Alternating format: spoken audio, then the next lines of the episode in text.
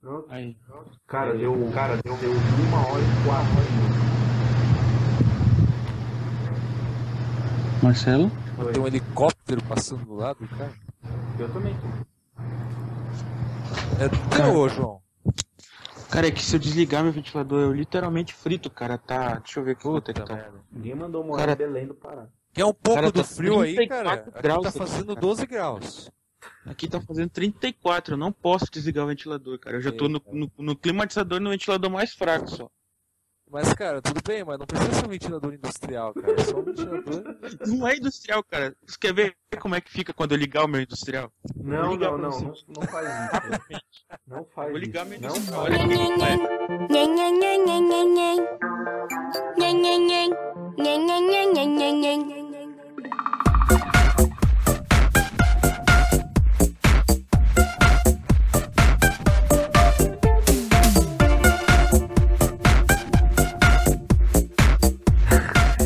Foi dada a largada para mais um IndicarCast, o seu podcast sobre a Indicar. Eu sou o Marcelo Augusto e nessa 51 edição. Isso, ó, dá boa ideia. né? É, o podcast da boa ideia, como o Matheus É, colocou. eu queria falar que eu já estou ficando um pouco bêbado aqui de tanta 51 que tem aqui no estúdio. Tá 51 ouro É. nos estúdios de São tá Paulo. o olho tem- aqui já. É, tem amendoim aqui, estão comendo. E o João tá lá em Belém. Unha de caranguejo. Bem, é, e nessa edição temos na mesa Daniel Palermo. E aí, cara? Opa, e aí, Marcelo, e aí, João? E aí, Matheus? Não, pera, só a gente hoje, né? O pessoal não quer mais trabalhar, o pessoal não quer O mais. pessoal tá vagabundo. Eu não sei o que tá aí. acontecendo, né, velho? É, O Brasil tá em crise e a galera não querendo ganhar dinheiro. É, é, tá foda, viu? foda. E também temos na mesa João Stumano. E aí, cara? E aí, cara? Tô no calor aqui. Tá no hemisfério Cara, tá norte, João, né? Cara pois é. hemisfério norte já. É só pra você que é hemisfério norte. O cara tá mais próximo da, da Indy que a gente. E, bom, nessa, nesse programa vamos falar do, brevemente sobre a última etapa, que foi em Toronto. E também vamos fazer um preview de Fontana, que é a próxima corrida, as 500 milhas da Califórnia. Também vamos fazer uma análise do campeonato, afinal já passou a metade do campeonato e ninguém comentou nada, né? Ninguém fez um, falou um nada aí. E também vamos responder algumas perguntas que o João fabricou. Ah, é, eu fabriquei mesmo, cara. Os latinos, os europeus me mandaram perguntas. O É, pessoal não, do é tudo WhatsApp tudo fo- perguntas você fabricou. É, é tudo, Tudo- não, é tudo Photoshop isso aí. Ficou o domingo inteiro. Ah,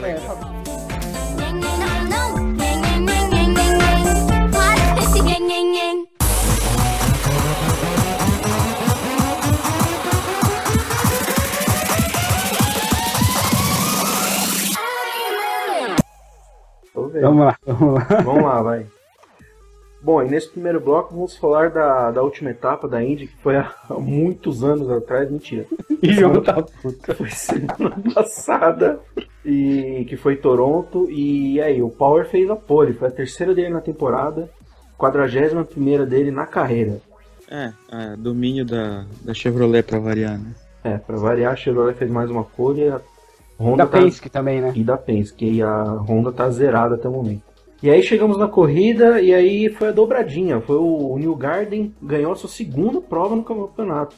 Aí o garoto da Sarah Fisher é, surgindo finalmente pra Indy aí, é, ganhando corridas, né? E o Felipe, o Luca Felipe fez a segunda posição. E aí, que que vocês, vocês têm alguma coisa pra comentar? Porque eu confesso que eu não lembro mais porra nenhuma. né? Então, se vocês tiverem alguma coisa pra falar aí, pode falar. Eu não vi a corrida, eu acho que eu vi. Eu vi um pedacinho do VT que passou depois, mas tinha mais coisa pra fazer, acabei não vendo. Eu acho legal a equipe ter vencido, né? Uma equipe que eu gosto bastante, uma equipe que tá lutando aí pra sobreviver. De vez em quando tem bons resultados, né? Eu acho legal. E outra, a CFH ela vinha de desastres no GP de Indy, no, na Indy 500, em Detroit e no Texas, que ela bateu, não foi bem, acabou abandonando algumas provas. E ela foi lá e simplesmente meteu P1 e P2, fez dobradinha, algo inédito para a equipe aí do, do Ed Carter e da Sarah Fisher. É, e eu acho legal o, o New Garden ter vencido, né? Pra mim ele é um, um talento aí bem, bem promissor da Indy. E é importante também um americano vencendo, já, já que o Hill não, é, é, mental- é mentalmente incapaz de fazer isso, né? Então, eu espero que continue sendo, né? É, porque senão você vai ter que rostear, viu, filho? Tá, tá gravado. Ah, foi uma prova muito boa com o New Garden que teve a segunda vitória no campeonato, teve muita disputa, teve chuva e o Roger Penske quis estragar de novo a estratégia do Hélio, mas dessa vez ele não conseguiu. Foi um resultado bom. Cara, o que, que tá acontecendo? O que, que tá acontecendo com o Roger Penske? Já não é de hoje. Teve uma. Acho que Fontana no passado, retrasado, ele mandou o Hélio entrar no pit quando não podia. Acontecendo com ele? hein? Ah, mas o, a Penske, ela, ela tradicionalmente ela coloca vários carros em estratégias diferentes, né? Sim, até porque ela tem quatro, né? Exatamente. Então, assim, é, mesmo com 4, 3, 2 carros, quando você começa. Não devia errar porque, É a Penske. porque é a Penske, é, tem engenheiros lá que são pagos para fazer isso. Mas é complicado você ter dois, três carros para colocar em estratégia diferente e acertar com todos eles, né? É, às vezes você acerta com os dois, com os três, com os quatro, às vezes você erra. É, essa parte do acerto até no carro mesmo. O Hélio tava andando lá atrás e não conseguia passar ninguém. Quando a estratégia ajudou e ele foi pra frente, ele andava quase meio segundo mais rápido que todo mundo. Sim. E o Pagenot ele chegou a disputar a posição com o Power, mas depois acabou lá atrás, né? Foi. E, aí, assim, é, fora isso, tem, tem também. E o levar Montoya deu muito azar. É. É, fora isso, tem que levar em conta também que, que tem outras equipes competentes também em estratégias, né? E às vezes arriscam até mais do que a própria Penske arrisca. Então, eu não, não acho que esteja tão mal assim. Talvez com o Hélio Castro Neves pode ser que esteja que seja um pouco mal, mas Montoya tá liderando o campeonato, o, Sim. Power tá lá em cima, né? Então, o Power tá lá em cima? Nem sei, mano. Tá. Tá, né? Então, enfim.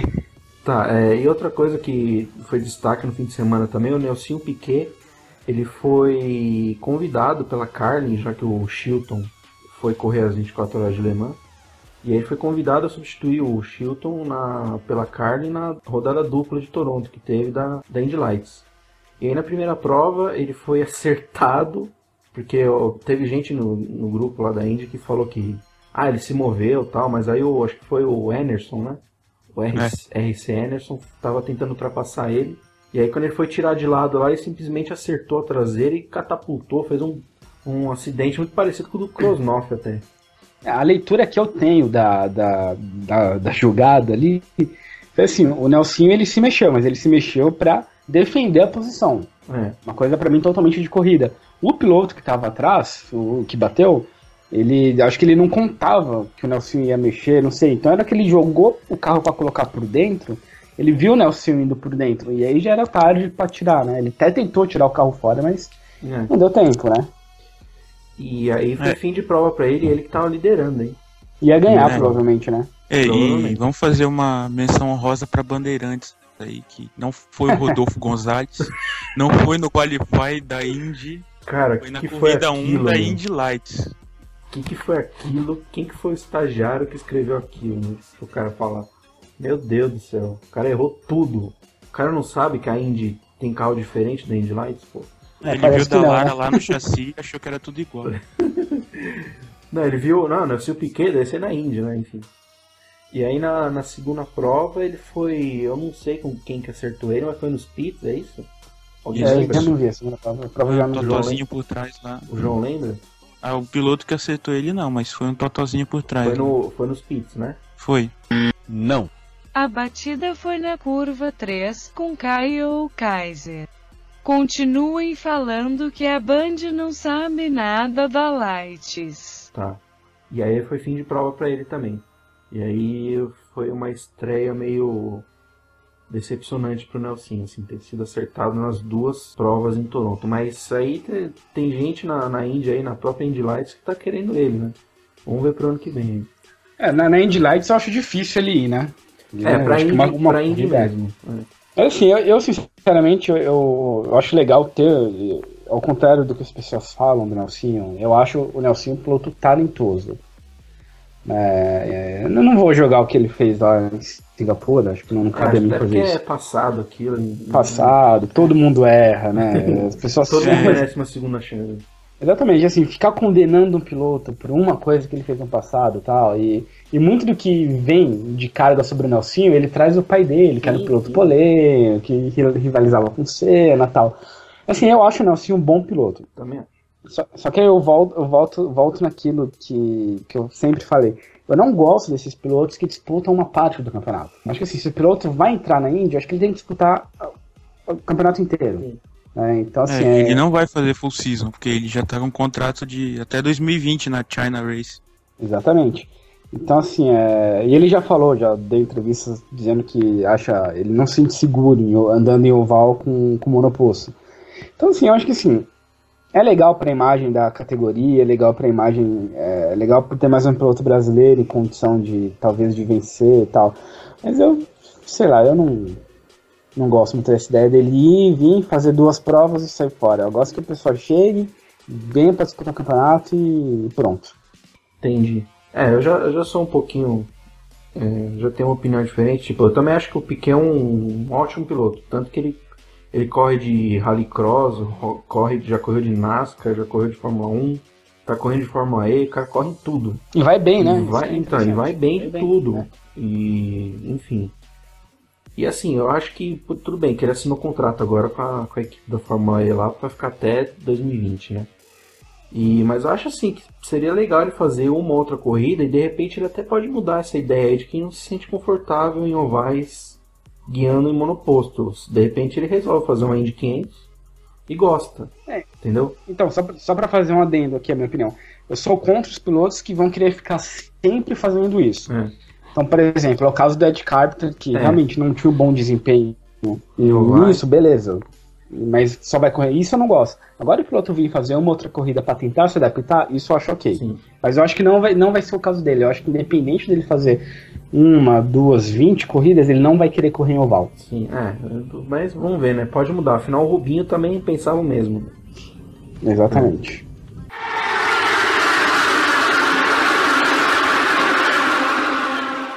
Bem, agora vamos fazer uma análise do campeonato. Afinal, já se passaram 10 etapas, é isso? De 16? Já passou, já passou da metade. Então, o que, que vocês acham até o momento da disputa Chevy e Honda? Chevy tá dando um cacete, né? Não, vareio. Uma surra de, de pedaço de madeira mole, dura, quer dizer. Na, É, na Honda, é que, porque nem pole fez a Honda, só venceu duas e na base de estratégia, de chuva, de corrida cancelada, enfim. Não, foi com. Quem que venceu? Foi o Hinchcliffe em Nola e o Munhoz em Detroit 1. É, aquela coisa, quando você. Cada, quanto mais separação de marca você tiver numa categoria, é, você corre o risco de acontecer o que está acontecendo esse ano. Então, por exemplo, em 2012, que a Lotus entrou e fez aquele motor ruim, ela ficou um ano, a Simona ficou o ano inteiro andando lá atrás. questão de contrato, né? E Que só tinha que ter um motor, pelo menos. É, assim, quando você tem. é, quando você tem uma, uma montadora só, eu até prefiro as categorias monomarcas, é, você não tem aquela questão de competição entre as marcas, né? Então, assim, é, isso, por um lado, pelo lado do desenvolvimento tecnológico, desenvolvimento em geral da, da, da marca ali dentro da categoria, é um lado negativo. Você não tem um parâmetro para disputar. assim, não- não tem crescimento.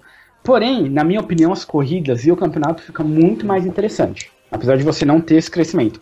Quando você é, separa mar- entre marcas, coloca duas marcas, você coloca uma competição entre elas. Quando você coloca uma competição entre elas, elas obviamente vão querer, ou deveriam querer, é, andar na frente da outra marca. Então, assim, requer um maior investimento financeiro, requer um maior investimento profissional, e você corre o risco de uma equipe, de uma marca ou outra, acertar mais ou errar mais do que deveria. E é o caso que aconteceu esse ano. É, a Honda, pelo que a gente ouve aí o Andretti falando, acho que o, o Schmi- é, o Schmidt lá Schmidt. também falou isso, parece que a Honda não está querendo investir tanto na- no desenvolvimento do, do seu kit. Então, por isso que nós estamos vendo esse vareio que a Chevy está dando. É, eu acho que não é o AeroKit que tá fazendo essa diferença toda, é a deficiência de motor da Honda. Então, mas você não acha que, por exemplo, até 2014, que era, era o chassi padrão da Dallara, certo? E tinha lá, Chevy e Honda. Era, E era mais bem equilibrado. tirando 2014, que foi É. já um. Acho que a Chevy ganhou o campeonato de por mil pontos, alguma coisa assim. Mas assim, 2012, 2013 não teve muito essa, esse vareio, não. Os motores eram. É, mas a Honda já tinha Mas um vocês motor não acham, deficiente mas desde vocês não acham que é muito por causa dos pilotos, no nível dos pilotos? É que Também assim, não. é, antes, a, é, é, teve, quando a Honda começou a perder um pouco, se não me engano, foi quando ela mudou, né? é, É, teve aquela mudança nos turbos, que uma era biturbo, a outra era um turbo só, não lembro agora qual que era qual. É, eu também não, não lembro. É, e a Honda, se não me engano, Honda a era Honda monoturbo. monoturbo, ela teve que mudar pro É. biturbo, né? Se não me engano, É, se não me engano foi menos isso. cavalo de potência, alguma coisa assim. Se não me engano foi isso. A partir daí, que essa mudança, se não me engano, foi ano passado, foi em 2013, a partir, se bem que a gente vem bem, preparado, né, pra fazer. Nível, nível nobres do grid. Isso. nível na base grid. É, a partir daí a gente começou a ver que a, que a Honda começou a ficar um pouquinho para trás da Chevrolet, mas não ficou tão para trás que nem tá esse ano. Agora que entrou Zero Piorou Kits, mais ainda, né? tá, tá uma coisa, Era um negócio. uma coisa assim muito, muito Era grande. um a negócio que já tava começando a descambar e aí com o Zero Kit descambou de vez. Né? E aí aquela coisa, aí você tocou no assunto dos pilotos, né? É, enquanto você tinha uma pequena deficiência só no motor, às vezes com acerto do piloto, às vezes até no próprio braço do piloto, ele conseguia É, é, é tirar essa diferença. circunstâncias de corrida, chuva. Você conseguia. Agora, a partir do momento que você tem essa diferença abismal entre as duas marcas, o piloto pode ser um ótimo piloto e não conseguir, e não conseguir fazer nada. É, mas eu acho que tem um pouquinho assim, porque você vê os principais pilotos da Indy estão correndo de Chevy. As principais equipes e tudo, né? Então eu acho que tem um pouco disso também. Porque você vê, você vê quem que tem na Honda de piloto assim que você fala, é o bom piloto. É o Ryan Hunter Ray, que inclusive tá numa fase tenebrosa. Ah, o, E, e fim. o- o Hunter Ray, pra mim, é um bom piloto. O Munhoz, pra Então. mim, é um bom piloto. Ele tinha tudo pra andar na frente. O Marco Andretti, por mais que ele que fale, que fale do Marco Andretti, ele nos- nas últimas duas ou três temporadas tem feito campeonatos muito consistentes. Tanto é que ele é o primeiro da Andretti na classificação esse 2000, ano. 2000, o É. campeonato 2013 dele foi muito bom. É, então, assim, não, não tem porquê, por exemplo, o Ryan Hunter Ray, que é campeão da, da categoria, campeão de Indianápolis, É. tá andando lá Eu atrás. acho, eu acho que é meio. Ele vê que o motor tá uma porcaria, que a equipe tá numa má fase, ele também não. Acho que tá faltando ânimo pra ele, entendeu? Por isso que ele tá nessa. Sabe? Senão ele, eu acho que ele podia até tirar um pouquinho, no- ganhar no braço, alguma coisa, mas você vê ele andando lá atrás, meu. No, no Agora- Texas, agora- tomando 4, agora- 5 voltas.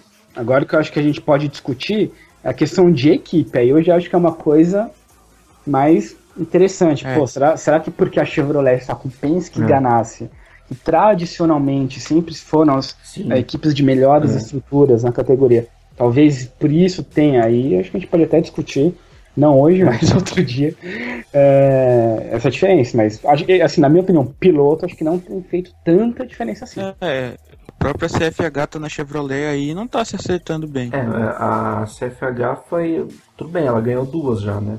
Mas ela teve, mas ela teve É. problemas com o Zero Kids, aí teve muita batida, teve muito prejuízo aí. Mas Inclusive, isso aqui é, seria. tá até na pauta, né? Por exemplo, uma coisa até interessante da, falar dessa adaptação das equipes Caro Kits. A gente participa do bolão aqui da Indy.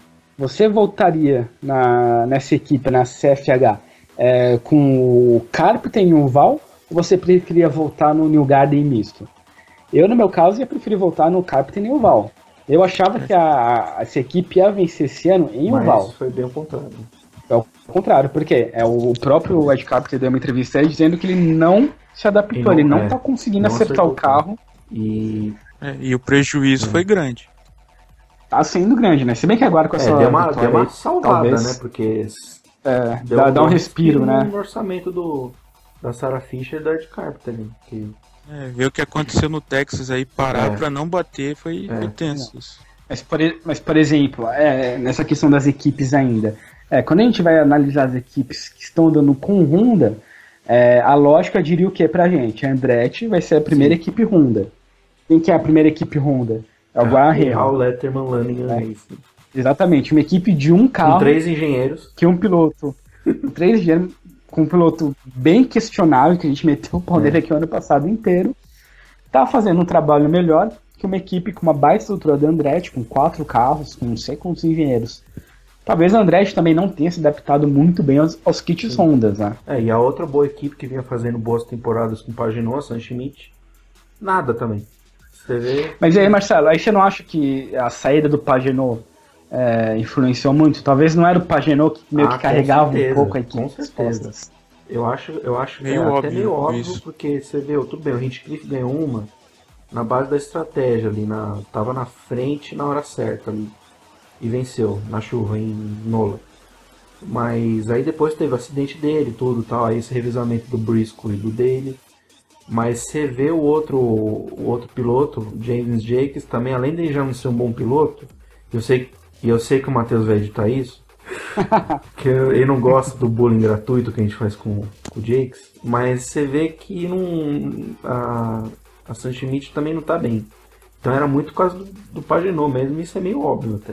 É, que nem por É, exemplo. o, tinha- o Alexandre não volta, não volta mais. mais, porque o patrocínio dele sofre embargo do, do governo americano, e enfim. o É, Putin. o Putin. Vamos lá. é, Quais são os carros da, da Schmidt Peterson? São o James Jake, E que é o o- 7, né? Ele tá com 168 pontos. 164 pontos. O carro número 5 fez 20, 129 Com o pontos né? com o, o Hinchcliffe. Ah, fez mais. Com o Daly. Cadê? 81 com o Daly. Connor Dale também correu no carro 43.